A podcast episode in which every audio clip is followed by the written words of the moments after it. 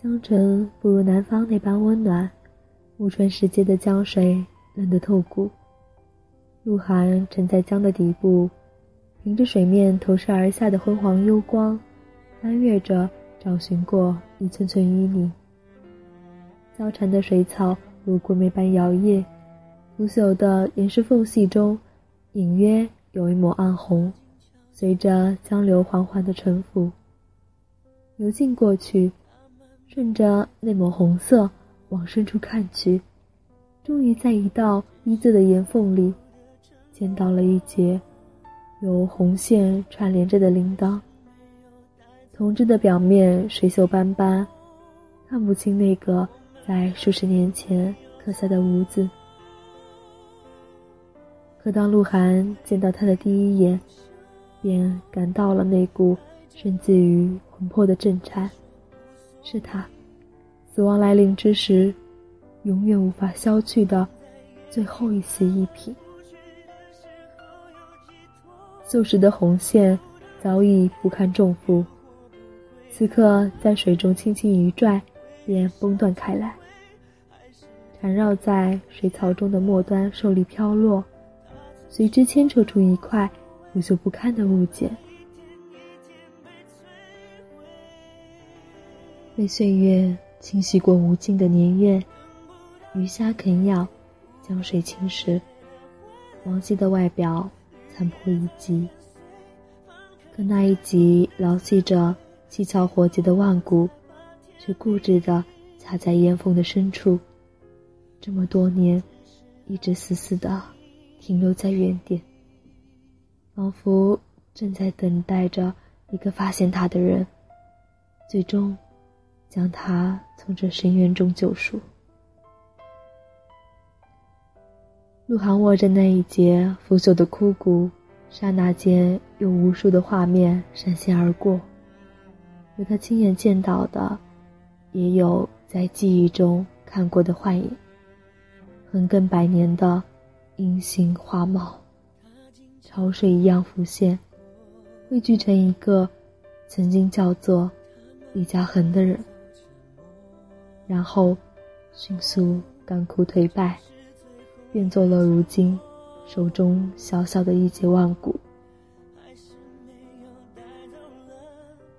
尽管置身于寒渊一般的江底，就这样握着它，却仿佛能感受到在阴阳界的高塔之上，他在最后一刻将自己抛出的力度。他曾用全部的力量。换来了他的生存。如今，他也要亲手将他从这一场冗长的噩梦中救出，从此回到真正的安宁中去。江底的地形在时光流逝中早已数度变迁，任鹿晗再仔细的寻觅，也不能拼凑出李嘉恒的全部。最终只零星的收集到它的一小部分，其中最完整的，也便是那一截系着红线的万古了。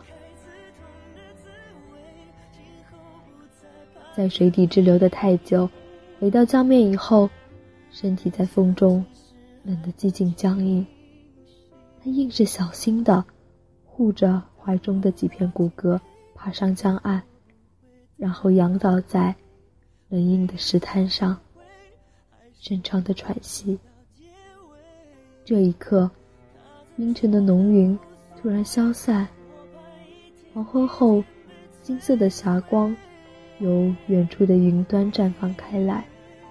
顷刻间，他仿佛感受到了什么，紧紧的将那寻回的骨骼捧在胸口，满是水痕的闭上了双眼。安静的哭泣，很快变作了呜咽。他却因这来之不易的希望，而感受到由衷的快乐。弯起的眼角，蓄满了横流的泪水，种种的情绪交织在一起，在连续数月的压抑之后，终于爆发，激情疯狂。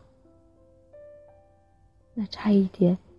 就烟消云散的人，终于又一次回到了他身边。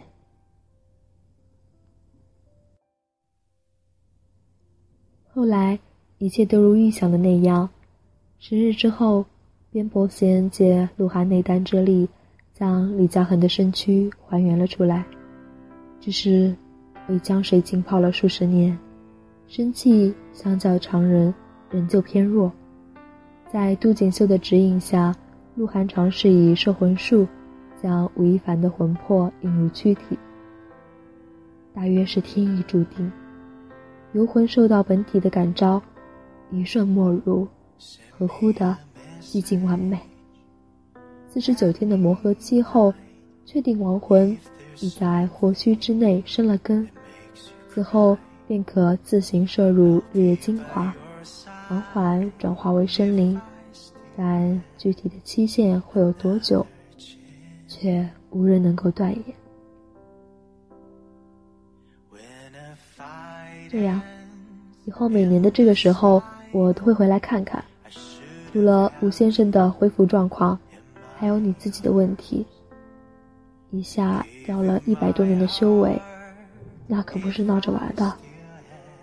离开阳城之前，杜锦绣曾语重心长地嘱咐道：“当然，因为李嘉恒的名字在生死簿上，已经是个死人。”而吴先生又没有轮回转世，因此，即便得以复生，也不能算个真正意义上的活人。所以，日后究竟会有什么变化，目前依旧不大好说。鹿晗听后很平静，稍微想了想，却只问道：“那他能像活人一样吃东西吗？”这个照理说应该不会出错。摸了摸脑袋，杜锦绣露出了实诚的微笑。以后你把他各方面都做个试验，要是有哪不对，再把边伯贤找回来重装就是了。没那个必要。把全部行李装上了车，朴灿烈挑着眉毛走过来道：“我看他躺那儿睡得挺好。”里头怎么样都无所谓，外边瞧着好看就成嘛，是吧，陆少？鹿晗转过眼来盯了他一会儿，突然蹙起了眉头。灿烈，我觉得咱们兄弟一场，现在你要走了，是时候该说点临别赠言什么的。让我想想。他话没说完。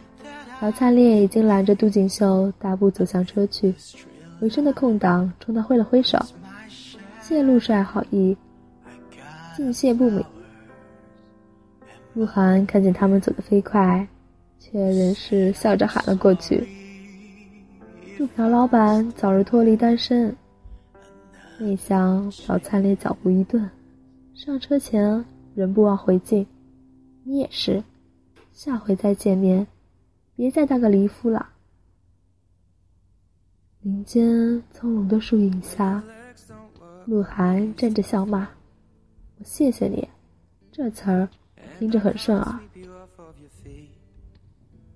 于是，姚灿烈和杜锦绣离开了阳城，如过去那样，满世界到处辗转，一面修行，一面体验着繁华的人间红尘。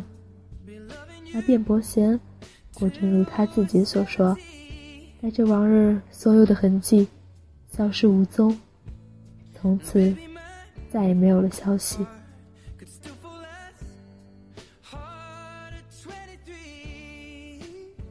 过不多久，林海秋确认失踪，林家被推选出了新的家主，只是行事低调，极少露面，偶尔听人说起。陈奇常与外国客商往来交易。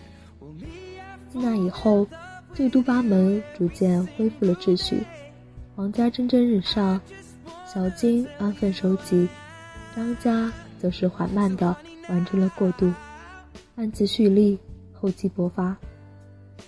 往后的几年里，张艺兴每隔几个月就会亲往阳城一次。虽每每无法久住，却总归没有断了音讯。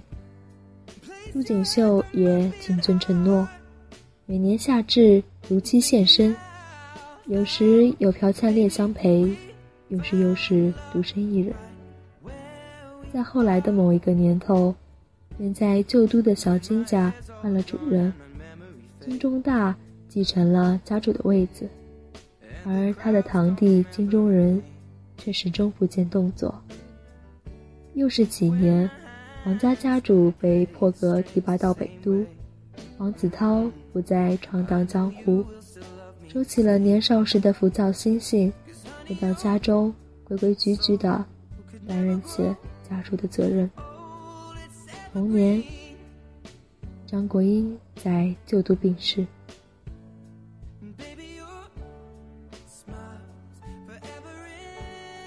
白驹过隙，沧海桑田。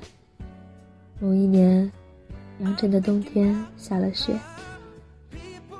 鹿晗起身将窗户关好，然后回到床边，执起书本继续翻阅。那是李家旧宅陈山书堆中其中的一本，陈旧的封面看不出年代，讲的却是唐时。书生月下结缘的故事。鹿晗翻了一会儿，觉得没趣，刚想放下书本打会瞌睡，却忽然心生一念。他俯下身，凑近了床上已经沉睡近十年的男人，凝神注视了一圈，然后从被褥中摸索到了对方的右手。我忽然觉得。这个活结不大好。说着，他以动指拆开了后来重系在两人腕间的绳扣，待全剧的红线松弛下来，又一圈圈的缠绕在了无名指上。反正已经过去了这么久，你又不说话，连那什么七年之痒也给省了。我看不必再等，不如咱们。就把这终身定了吧，并不指望得到回应。他径自在指尖扣上了死结，然而二话不说，直接从被子里掏出对方的左手，同样在无名指的位置上缠上了解不开借口。做完一切之后，他随手打了个响指，看着重新化为无形的红线。发了会愣，痴痴笑了两声，便就这样握着对方手，靠在床头，借着室内一丝氤氲的暖意，渐渐沉入了睡眠。这一觉睡得很深，模糊的做了几个简短的梦，却皆是浮光碎影。就如南国冬季的落雪一般，虚无缥缈，仿佛幻影。却也正因为这难得的寒凉，引出了人心里最原始的倦怠。只见窗外的光亮由浓转淡，最终止于下几道横斜的树影。不知不觉，竟是将这大好的一日光景都错过了去。夜幕刚刚落下的时候，无边细雪骤停。陆晗朦胧的睡醒过来，却懒得动弹，正打算钻进被子继续睡到天亮，冷不防感到一丝异样，缓缓的偏过头去，却见一双睁开了的眸子，映着夜色，漆黑的墨色中有一点亮光。看了看窗外的落雪，又慢慢看向了自己，隐约觉得有些似梦非梦。他就这样僵在了原处，不久之后，却是紧了紧被褥之下相握的食指，然后轻声对他说：“你看，又下雪了。”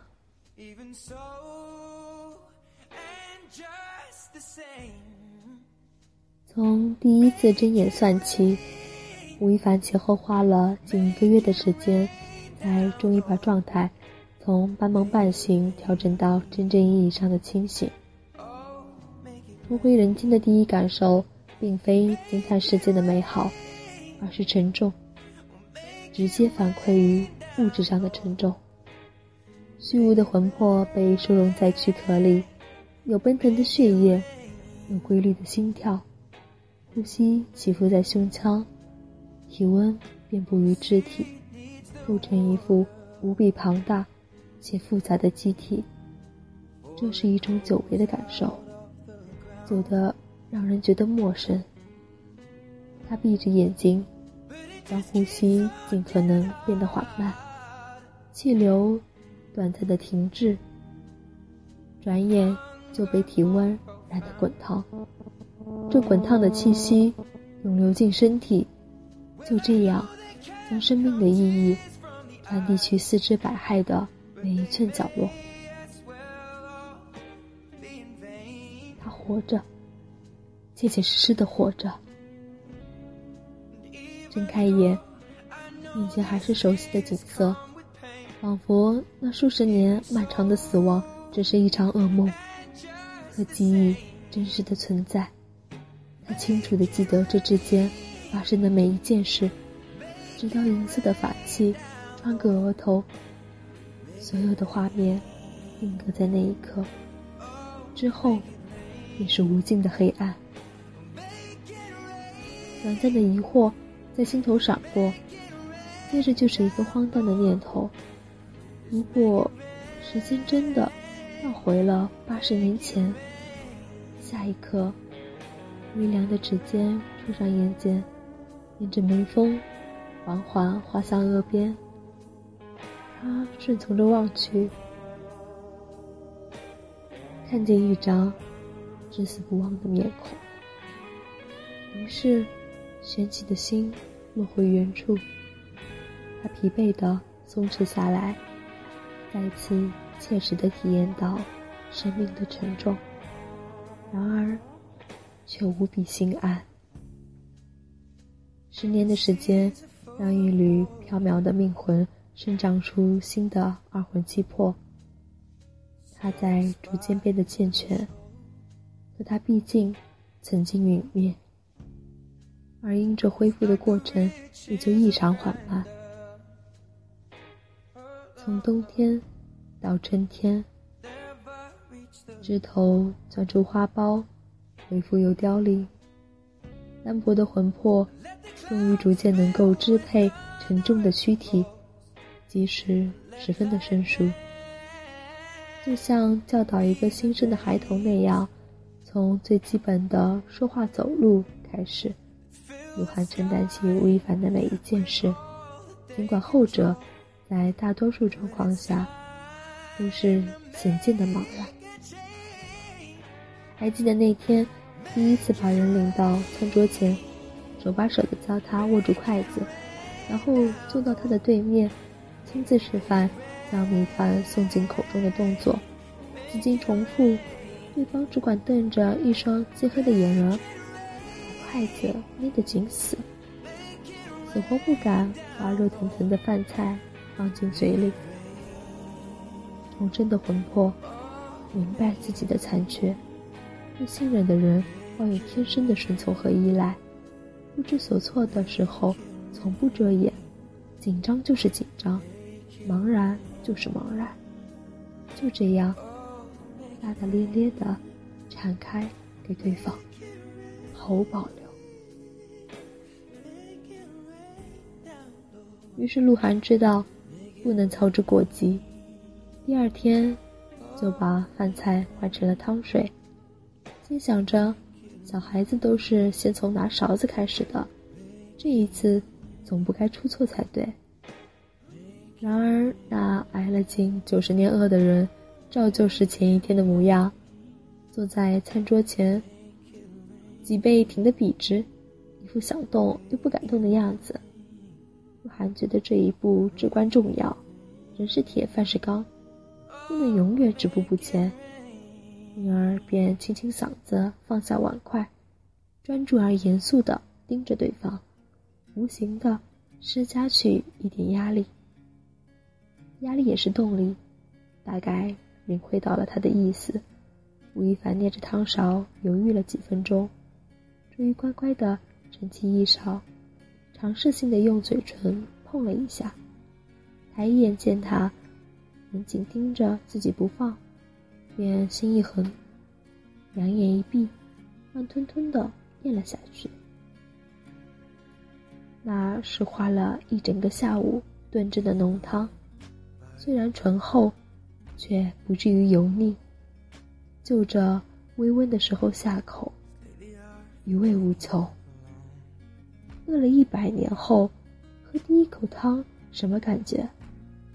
所有的感官都会无限放大，甜的、咸的，全部从味蕾进入了形体。迟钝的机体自这一刻起真正开始运转，真正获得了生活的状态。放下汤勺的时候，吴亦凡下意识地咳嗽了一声，还没来得及回味透彻，就看见对面的人已经收起了故作严肃的神情，舒展的眉眼微弯，换上了浅淡的笑意。只是那笑容很浅，很淡，淡的眼睛里蒙上了透亮的光。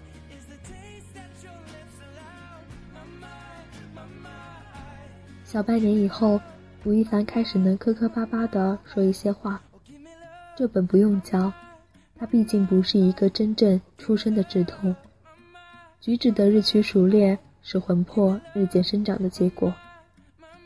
从记事开始到公路上被围困为止，全部的记忆停留在从本体分离的瞬间。在那之后发生的许多事，现在的吴亦凡。并没有印象。曾有几次想要开口询问，但不知为何，看着眼前仿佛真正沉淀下来的时光，便觉得那些或许惊心动魄的经历，也就不是那么的重要了。直到那天，他躺在鹿晗的身后，无意间隔着衣料，触摸到一块老旧的疤痕，几经犹豫。悄悄掀开了有些凌乱的睡衣，看见了那道洞穿心事的伤口。顷刻间，眼前仿佛闪现过无数的画面：有一场惊雷大雨的扬尘，有黑夜中嘶哑的哭喊，有浑身的鲜血，漫天的大火，巍峨的建筑崩塌在眼前，最后是一道灼热却。温暖的阳光，陷入在这些纷乱而遥远的回忆里，他不知不觉地想入了神，连身边的人何时醒来都未察觉。鹿晗翻过身，抚平了衣服的褶皱，迷惑地问他怎么了。他从愣怔中回神，讷讷地对他说。涵涵，然后便是沉默。鹿晗却并没想太多，兀自换了个舒服的姿势躺好，牵着他的袖子，等了一会儿，没多久就睡着了。吴亦凡就这样看着他，一夜无眠。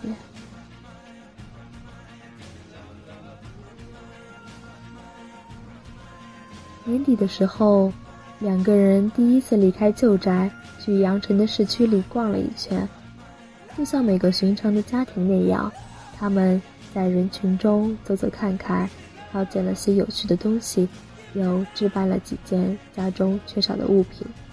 在试衣间里，吴亦凡发现自己比从前胖了不少，过去的尺码穿不下，不得已买了大一码的衣服。这诚然是个悲喜交加的现象，能胖至少说明过得滋润，可身边的人明明吃一样的饭，做一样的事，没道理就数十年如一日的消瘦。被南国不太冷的北风一吹，好像就要被轻飘飘的吹走一样。在鹿晗莫名其妙的注视中，吴亦凡伸手捏了一下对方的脸颊，然后盯着自己的手指，仿佛评估一下，思考了许久。等到从服装店出来的时候，二话不说，拽着身边的人直奔菜市场，本着年年有余的原则，鸡鸭鱼肉满载而归。年夜饭两个人一起弄，一起熬夜，一起守岁。酒足饭饱以后，皆是微醺。也不知道是谁先起的头。总之，当反应过来的时候，两人早已纠缠在了一处。粗重的呼吸声里，指缝紧紧相扣。鹿晗环着吴亦凡的肩颈，任由对方亲吻身上的疤痕。许久未曾品尝过的滋味，一沉迷就是一整夜。最后，在疲惫与满足中睡去。第二天睁眼，吴亦凡发觉本该在华丽的人没了踪影，唯有一只白色的猫。蜷在身边，噜噜噜的，轻轻打着呼噜。又是新的一年，听闻张家在旧都传了位，新任的家主是位刚刚年过二十的丫头。虽然前十年里被自家哥哥历练出一股子非人的精神头，可年轻终究是年轻。左邻右舍里，豺狼虎豹扎成堆。小姑娘能否扛起大人，还需要张艺兴在旁边提点几年。没过上几天，又收到都锦绣从大荒寄来的信，说是老家蓬莱州有事，今年就不来阳城了。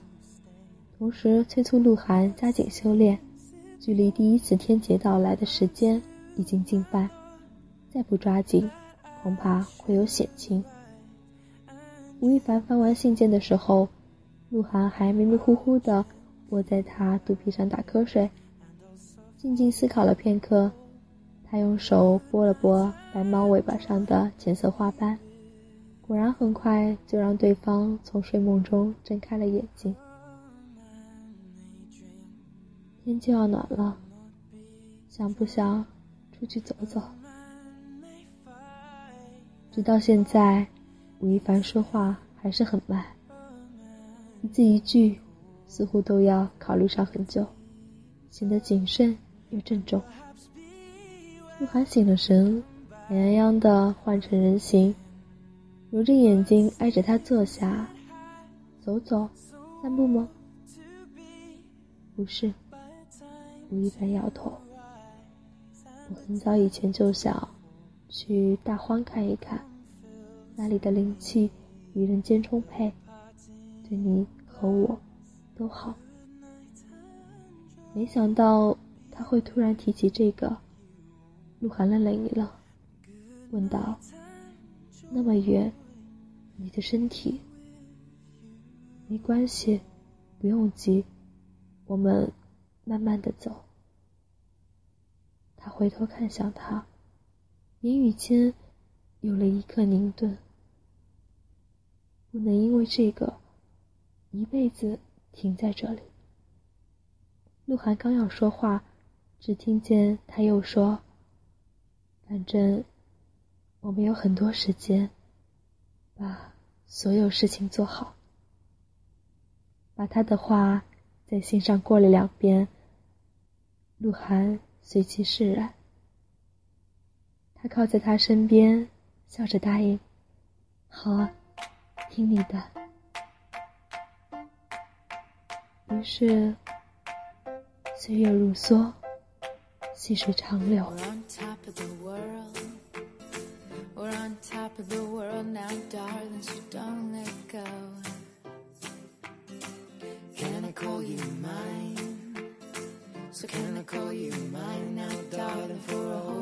祝每个你圣诞快乐！大家好，我是吴亦凡。大家好，我是鹿晗。一月八号，和我们一起重返二十岁，祝大家新年快乐